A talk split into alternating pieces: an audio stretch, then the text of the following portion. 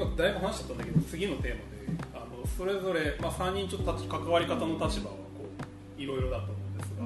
それぞれが考えるこのプロジェクトが面白いと思っているポイントあとはまあ期待していることみたいなのをそれぞれの視点で話していければと思います。あけど俺もさっきちょっと話しちゃったよね。なんかそのじゃあ追加で補足で。追加で？けどまあ こんだけのバーテンダーが、まあ、25人というあのスミスにどういうカクテルというかどういう思いでこう人生を切り取っていくのかなっていうのがちょっと楽しみ確かに。確かに。結構バーテンダー見てるともちろんそのすごいあのなんだろう長い経歴の方もいらっしゃるし、まあ、その何年って、まあ、何年っていう方はいないけど、まあ、56年の方もいらっしゃるので、まあ、どういうか価値観というか多分いろいろとあるからそこはなんかやってって一応レシピももらった時に俺がどう見るかとかはいはいはい。あとはもう実際にウェブに載った時にみんながどう思ってくれるのかっていうなんかこう今というよりかはこの先のことを考えるとすごく楽しみになるかな確かに確かにで期待したいことについてはもうなんか本当にこれが伝説の一一冊になれるように、なんかこう期待はしたいレジェンドに。レジェンドにこれやってよかったねみたいなのを最終的にはややりたいかな、確かにまあこんなことやる人はいないでしょすぐねそういうそういう仕事にしちゃう。しちゃう。三万石のいいとこでもありこう残念なとこでもあり。残念ではなく大変なところ。また確かに失礼しました。で もやっぱりこう本当によく翔吾君が言ってるそのうん。物質的なものとしてうん。やっぱ形として残せるっていうのはすごくやっぱりいいことだなと思ってそうですね。うん。今コンペテーションがないっていうところで、うん。まあ、どういうふうにバーテンダーの価値っていうものも多分これで一回こうなんかあるのかなっていう。別にみんながこう全員が全員がこれに対して価値を求めるんじゃなくてバーテンダーがどういうふうになったらいいのかなとかできっかけ？みたいなのがあると俺はなんかまた新しいフェーズになるのかなっていう飲食店の、まあ、一番バーテンダーが。そういうのもなんかあるといいな。今自分がやってることとかがやっぱ当たり前になった方がいいと思うしそういうふうに興味持ってくれるバーテンダーももっと増えてほしいなと思います、じゃあ自分が先にえ先をちょっと先に行きたい。先に行きたかった。今の話の流れで言うと、なんかこれもずっとソラン君とも話していたんですが、過去のポッドキャストでもちらっと言ったかもしれないんだけどなんかやっぱりバーテンダーがあの世の中でこう認知されるとか何かこう知ってもらえる機会ってやっぱり店かコンペみたいな、うんやっぱこの2択に結構偏っているなっていうのがあってでもじゃあそのもうちょっと自由度を持って店は、まあ、いろいろあるかもしれないけど、うんコンペティションって結構なんか活躍自分のこうプレゼンテーションの仕方が規定されてるからあんまりじゃあその人の個性が本当に出せるのって言ったら、まあどこまで出せるのかわからんなみたいなところはあると、まあ、でも伝統だと思うんだけど、でもうちょっとそこのバーテンダーの人たちが広くこう出ていけるような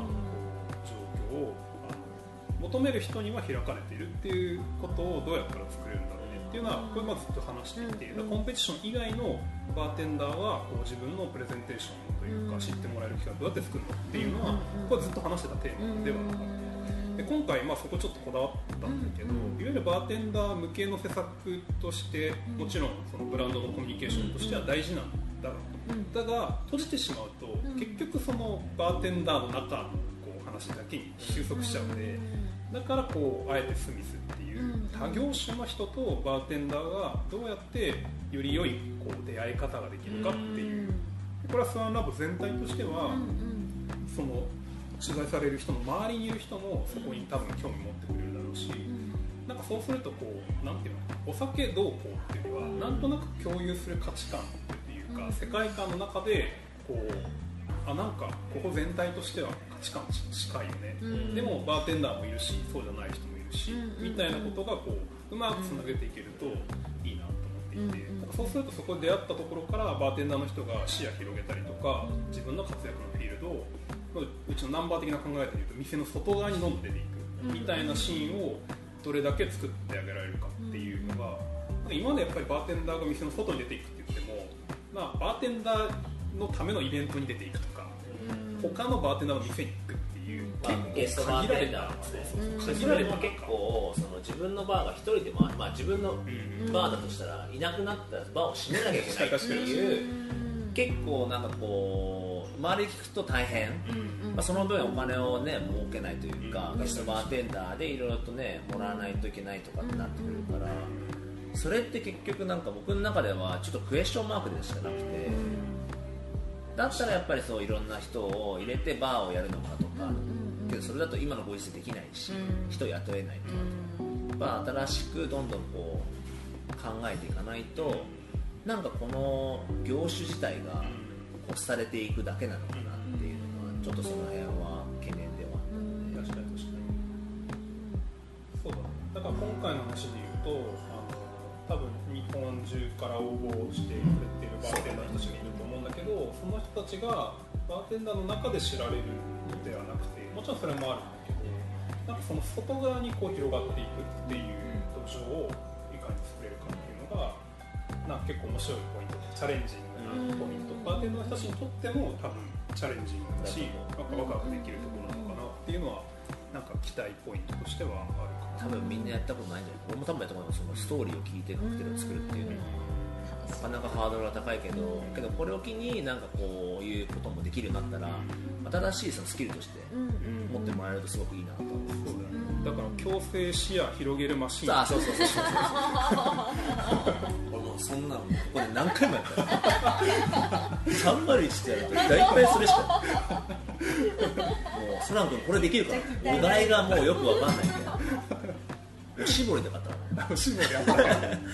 まあまあまあまあその話ですけどちょっとちょっとあの外れちゃうじゃあ最後はいそうそうはいうんねこのプロジェクト面白いと思うポイントおはい。願いしたいこと2つありまして、はい。でまず1つは、まあ、本当にあの、まあ、いわゆるブランド担当観点からいくとやっぱりどうしてもブランドマネージャーっていう立場になると自分の製品があってやっぱこの製品ってすごくいいですよってやっぱりこのもの自体の売り込みをしたくなってしまう。シップスミスってこんなに美味しいんだよこんなに素敵なジンなんだよってなるところをやっぱり今回はその商品プロダクトそのものではなくてやっぱりそこにある背景とかもそこを取り巻く人々ののストーリーだったりだとかやっぱりそこに共感する人たちのこう生き様だったりだとかなんかそういうこう、まあ、よく言ってそのライフスタイルとか、なんだろう本当に生き方とかなんかそういったものを含めて提案できるっていうのはすごく面白いなと思っていて。なので本当それはもうシップスミスそのものを売るのではなくてやっぱそこのすそのライフスタイルとか生き方の提案の中にシップスミスがいるみたいななんかそそこの位置づけというのがあのとてもあの新しい挑戦だし楽しいなと思ってまずワクワクしてます。が一つ。でもう一つは、まあ、私のちょっと経歴だけ簡単に今更お話をすると 今更今更お話しすると実はあのサントリーには転職をして入っていてもともと出版社で働いてましたでやっぱりまあ出版社でなんで働いたかというとやっぱりそう、まあ、あの本が好きで活字が好きでこうストーリーが好きっていう中で、まあ、今回こう一つのブックを作るっていうところもすごくワクワクしてますしあとはその、まあ、サントリーに入って最初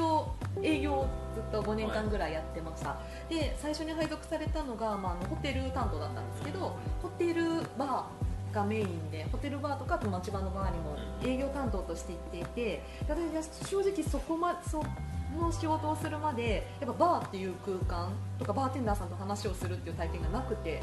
でもその仕事だからだけれども最初の接点を持ってあバーってこんな素敵な空間なんだとかあバーテンダーさん作るカクテルこんな美味しいんだっていう体験をしてやっぱりでも一方でハードル高いんですよ。やっぱり。自分がじゃあこの仕事してなかったらこの世界してたかなって多分なかなかきっかけってなかったなと思っていたので自分は幸いにも仕事を通じてその世界を知れたのでやっぱり自分と同じように知らない人たちにあこバーってこんなになんかいい空間なんだよっていうのを伝えたいというふうにずっと思ってました営業時代。でそれを今こういったあの形でバーテンダーの皆さんと一緒に一つのプロジェクトに挑戦をしてなんかいわゆるこう日本のバーテンダーこんなすごいぞみたいなのをこ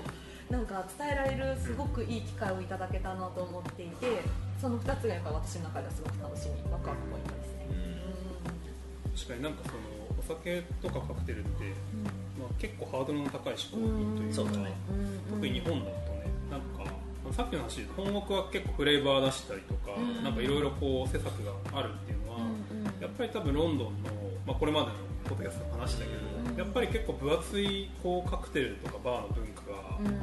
ちゃんといる結構からね。地であって、うんだからそこを崩していくっていう、うん。なんか面白いことをどんどんこうできやすい崩しでやっていくっていうのがなんか成立するところはあるけど日本だとやっぱりまだそのカクテルとかバーとの良き出会い方というか良き巡り合い方みたいなものがあまりこうスタンダードになってないからなんかそう仕事でたまたまねそのホテルバーを経験するとか担当するとかあるいは友人にすごくその詳しい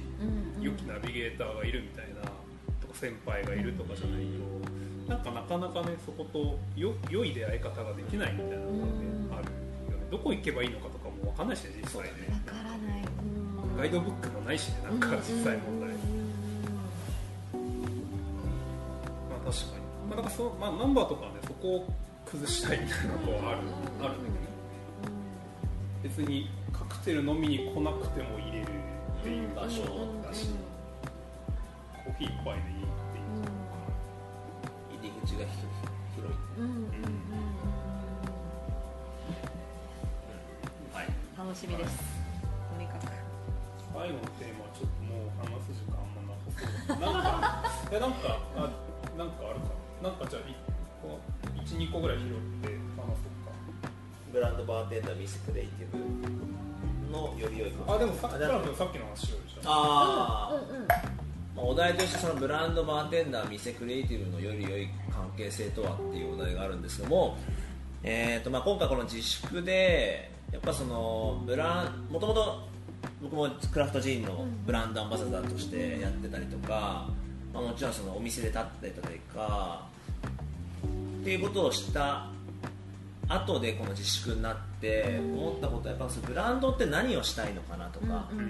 バーテンダーってどうしたらバーテンダーとしてこう生きていけられるのかな、もちろんお店がある人はお店がやった方がいいよ。お店がない俺とかってどうすればいいのかなとか、そしたらそれプラスでどうやったらこうよりよく見せるためのクリエイティブってどうすればいいのかなっていうのを結構ずーっと考えてて、でやっぱりそのプロダクトを持ってる人はすごい強めですよね、ブランドじゃなくても、それを売ろうとするっていう力も出てくるしそれをこうみんなに周知させるっていう力もあるんで、っ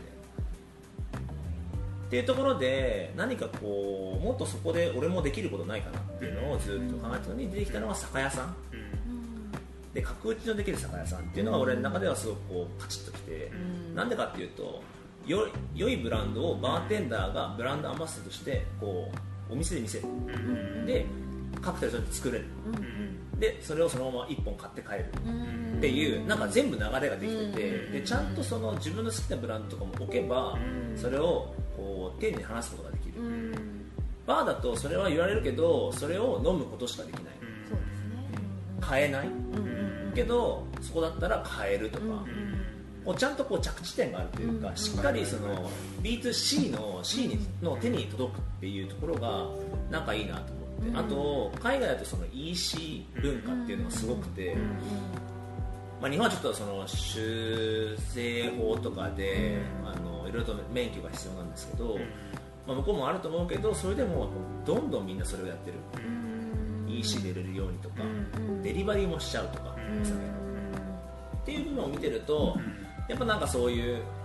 酒屋さんとかって魅力的だなっていうのがあって、まあ、なんか俺の中ではブランドバーテンダー、まあ、店、クリエイティブ見せ方とかってなってくると、ま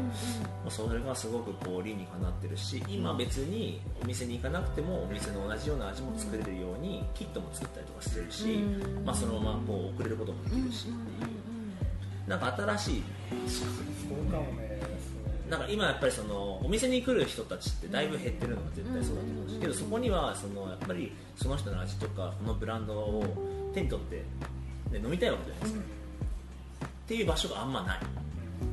いやよくさこうすごく平たく言うとブランドがそのじゃあ知ってもらうみたいな時にどっか例えばこう連携する店舗を作って、うん。そこにやるよね。お金をバンと払って、言い方あれだけど、はい。買ったく言っちゃうね、うん。で使ってくださいって言うと。でもじゃあ本当にそうやってこうやってったところがそのブランドを自分の心からいいと思ってるとかストーリーを理解して自分の気持ちでこうプレゼンテーションしてるのかって言ったらなんか必ずしもそうじゃないことがいっぱいあるような気がしていて、うんうんまわかんないこれも言い方だけどお得お得みたいななんか条件があるとか,、なんかかまあ、彼らにとっていいことがメリットがあって、ん。なんかそういうふうにやるっていうでチャンネルを取るみたいな、うん。でも実際はある気がしてマーケティングまあまあまあでもその後が今言ったのって逆でなんかやっぱり自分自身がこういいと思った人が伝えるっていうまあ、ある種アンバサダーの形をもうちょっとこうナチュラルな世界観の中に落としていくっていうことで。でなんかそれってやっぱり例えばじゃあジン買おうとか思ってもさ、どれと出会えばいいのとかどれを買えばいいのとかってやっぱ分かんないし、なんかバーがそもそもハードル高いみたいなのがあったりとかしたらその確かに中間点のなんかそう角打ちみたいなところっていうのは、味見もできるしじゃあこれを使ったカクテルお願いしますって言われたら作れるじゃないですか。作る。えこれ美味しいいくらですかあいくらいくらですあじゃあこれ買ってあと何が必要ですかねトニックウォーターですとか。ってなるともうそこで完結しちゃうというか。いやなんか今今やっと分かった普段から言ってたことあのいやその面白さの全容が今理解できた。もともとロンドンから帰って能性あるんですよねロンドンから帰った時に酒屋さんやりたかったそれはただ単に日本の文化としてすごく面白そうだななかったからね。うんうんうんけど今海外それやってっから。で、まあ、今回の。けどその後にいや今は酒屋さんやってもね何をすればいいかわからない。帰ってきたばかりし。でちゃんとこう俺はそこじゃなくてじゃあレストランバーやりたい。100席。それはもともとロンドンでもやってたからそれをずっとしてて京都でやりたいんですだけどこの自粛っていうかもうコロナ禍になった時にもう100席なんてないでしょ。うまあやる方は全然やってもいいんだけど俺の中ではなしになった。うんうん全然希望的にこう、なんつったらいいの？夢がこれじゃないなっていうのがあって、でその話の時に、まあ、また海外でやってて、そういうことやってたので、あやっぱ酒屋はいいかもしれない。っていうのも、その今ナチュラルワインでそれこそうちの近くのフローとか、あれも角打ちなわけですよ、まあ、自分彼が好きなお酒を選んでくれてそれはもうこれがいいよとか言って飲むわけじゃないですか。あの感じいいなと。確かにね。あれのカクテルバージョンを作れたらなんかもうちょっとこうもっとコーヒーとかじゃなくてもっとこうひ入り口の低いそのカクテルのシーンをちょっとこう見せれるのかなっていうのは。いや実際問題さそのブランドじゃあ例えばねシックスミスの話で言うと、まあ、確かにジンを売ってるんだけど、なんか本質的に売ってるもの何かって言ったら多分彼らのスピリスピリットみたいなものだと思うんだよね、でそれをたまたまジンというプロダクトに込めて、あの買ってもらってるっていうふうに考えるとすれば、なんかそういうのがナチュラルにできそうだよねできる。そこのあのそこからそのあのコンシューマーお客さんの間の価値をつけるっていうところで、まあ、バーテンはいるんだけどその物を売るっていうことになるとそこをプラスでいかないといけないから多分その価値観は売れると思う。で特にバーテンダーは知識力がめちゃめちゃあるから、うんうんちょっと伝える力そうねプレゼンテーションそうそうそうそう確かにしかもいやなんかさらにいいなと思ったのはそれって要はバー行くよりも低いハードルで入れる。じゃん。でそこから逆にバー側に送り込む送り込むことができる。あもちろんもちろん。なんかもっとこういうカクテルで美味しいとこないですかって言われたらあるよって言えるし。だからなんていうのかなバーとかカクテルの案内所あまあそうそうそう。あそうそうそうそう。スピリッツもそうお酒とバーの案内所案内所。そうそうそうそうそう確かに。それのどこ行けばいいかわからない時にそこ行けばちゃんとしたバーテンダーがしかも自分たちの言語をちゃんと会話できる人がバーテンダー言語に翻訳した内容をこう伝え伝えてくれるっていうかつなぎ役みたいな。つなげ役みたいな。っていう部分もあるしそのスピリッツそのボトル買うときにどれを買っていいかとかってちゃんと相談乗れるから、なんか多分それはそうクラフトビールとかっていう、まあ、同じような感じだと思うけど、その酒屋さんとかで今ある,、あるんですけど、まあナチュラルワインですけど、そう同じようにできるんじゃないかなって思ってて、確かに確かに。それはあれだよねこうなんとなく、まあ、ナチュールもそうだけどさ昔はなんかお酒って高けりゃいいみたいなさこう価値観だったのがヴィンテージとかね。そうそうそうでそれって結局ねそのまあ、ものもの感というか、うん。でも徐々にその結局価値観を売ってるみたいなことになってきた時にやっぱその背後にあるストーリーとかをうん。味とともに説明できるこう入り口を作ってあげるとなんかその本質がちゃんとこう出てくる感あと俺が、まあ、自分もやってるんですけど多分これから、まあ、あの SG 焼酎とか、うん。あるバーテンダーが作る何々みたいなプロダクトが増えてくる、うんうんうん。そういうところの私役もしたいし、うん。あとノンアルコールもいっぱい増えてくるから、うんそれ多分ボトリングされてくる、うそれって結局そのなんだろううまくやればいいと思うんだけど、EC とかだったら実際その飲める場所がなかったらやっぱり分かんないわけですよ。ちゃんとそういう場所を作ってあげないと、うん。その飲み手が分からなくて飲むよりかは分かって飲みに行った方がそれはなんか俺はいいなとう思って、ん。新しい世代のバーテンダーたちでやろうとしてることの末端を俺はやりたくて、その方が俺はなんか楽しい。いろんな食に出てくるし自分もやってるから自分が作ったこれですよって言えたらめっちゃな空の村コーナーみたいになって これなんすかって言ったら俺全部プロデュースしたんだよとか言ったらめっちゃかっこいいじゃん。っていうイメージ。でこれは俺の先輩が作っててとかなんとか酒造のみたいなのもあるしなんかその酒屋さんの話す感覚じゃなくてバーテンダーが話すんだけど酒屋さんみたいな。にいや分かるうそうそうそうそうっていうのをねちょっと来年やりたいけど多分無理かな、いやでも競合出てきそうだよねそれ。そのモデルというかね。あけどやってみればいいじゃんって感じ、うんうんけど絶対俺の中のその、うんうん。あるからそれに勝てるのかっていう。うんうんうんうん。のを最近結構みんなに言ってる。んですすごい。面白空そう。地戦国合戦だからちょっとこれからちょっとね北九州に行かなくていけなくて。北九州ですか？北九州市は角打ちのメッカあ。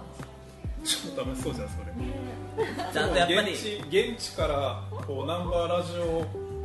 生レポートしてすごいすごい聞きたい今日は聞きたい。まあけどそれぐらい日本にはそういう文化があるから、まあ、それと今俺が思ってる新しいその世代のバーテンダーとのなんか融合じゃないけど、うん。できたら面白いんじゃないかなっていう感じですね。はいすいませんちょっと。いや面白い。なんだなんでしたっけなんかじゃあ最後に。最後に。最後に。最後に締締めの締められない。締められない。締めれない。締められない。この話聞い。た後に締められない。んですけどい。やなんか思ったこととか感じとか一応一応あの最後のテーマ、そのブランドバーテンダーはい。はい。店クリエイティブのより良い。関係性とはってい。うところに対してのもう本当に今自分が感じてい。ることってい。うのはもうフラットに私はやっぱ今まで営業をやってきてで今そのブランドをこう伝えるっていう仕事をやっていてなんでブランドかけるバーテンダーさんかけるお店っていうのはなんとなく今までずっとやってきうん。やってきていましたと。ただやっぱ今回そのかけるクリエイティブっていう体験が私の中では初めてでそれはやっぱり301さんナンバーさんと出会ってなんかそのクリエイティブの重要性みたいなのを本当に日々勉強させてもらってますなんだろう。なんなんて言うんでしょう。やっぱ自分の中ではそのクリエイティブの大事さみたいなところの発想が今まで全くなくて。でもやっぱりこう今301さんとお仕事を一緒にしているともう本当に一つこうの見せ方を切り取るにもやっぱりめちゃめちゃこだわるじゃないですか。でもそれってすごく大事なことなんだなっていうのを少しずつ今理解を深めている、うん、し楽しい。うちちょっと特殊だけどね。ちょっとっていうかだいぶ特殊 なんかでも、うん、そこ自分の中ではそこが今新しいかけるの挑戦なのですごく毎日刺激的です。ありがとうございます。どうぞ。でもういいんじゃない？こう大体喋った感いやまあまあじゃあ一言だけ言うとなんかまあさっきの話前のテーマにも関わるんだけれどもなんかやっぱりそのブランドとバーテンダーと、まあ、店ってリアルな場所とあとまあ自分たちのブランドの、まあ、戦略とかクリエイティブ考えたりする人たちがなんかぐるぐる行ったり来たりしてる状況ってすごい面白いなっていう気がしていて今までやっぱり固定化してたんだよね。そうやっぱブランドがさっき言ったみたいにブランドが何かやろうと思ったら、うん。お店とかにこうなんかお金払ってまあこういうプロモーションしたりするみたいな。なんかやっぱないろんな流れが固定化されてでバーテンダーがなんか関わろうとしたらコンペティションでするとか、でクリエイティブとかで言うとなんか代理店に発注して代理店がデザイン会社とかイベント会社に発注してみたいなのがなんか固定化している。うんうん。で、まあ、自分がやりたいことはここ全部フラットにしちゃってもうなんかサンマリッシュって仕事のこうお願いがこう逆流したりもするの。で、なんかソラン君からその ABV の、ね、ブランディングをこう相談してもらったりとか、この逆流が起きるってすごく健全だと思っていて、まあ、お金の流れはいろいろあるんですけど、でもみんながフラットにこう自分事としてそこに介入しているから、なんかやっぱこうそこからカルチャーが生まれてくる感があるよねなんか。誰もこうなんか人事じゃないっていうか、そこが作れたらなんかもっともっとこう面白くならないなっていうのはなんか思ってやってるかな、まあ、割り切ることって簡単でさ、これは仕事って割り切ること簡単だけど、そうしちゃうとやっぱりみんながこうそういう空気に伝染されていたから、みんながこう常にこう自分事としてそのブランドなりプロジェクトなりやってることにこう自分の時間をこうかけて楽しもうって思えることがなんか全体で共有できれば、ね、なんか、ね、もっともっとクリエイティブになってくるなっていうのは、もっとそうねクリエイティブとかいろんなところにこう発信できそうというか、つながるかつながりそうな感じがする。そうバーテンダーはバーテンダーでなくてクリエイティブやった方がいいと思うしお店もちゃんとクリエイティブとかブランドもちゃんと一緒にいてとか、いろんなつながりがないと、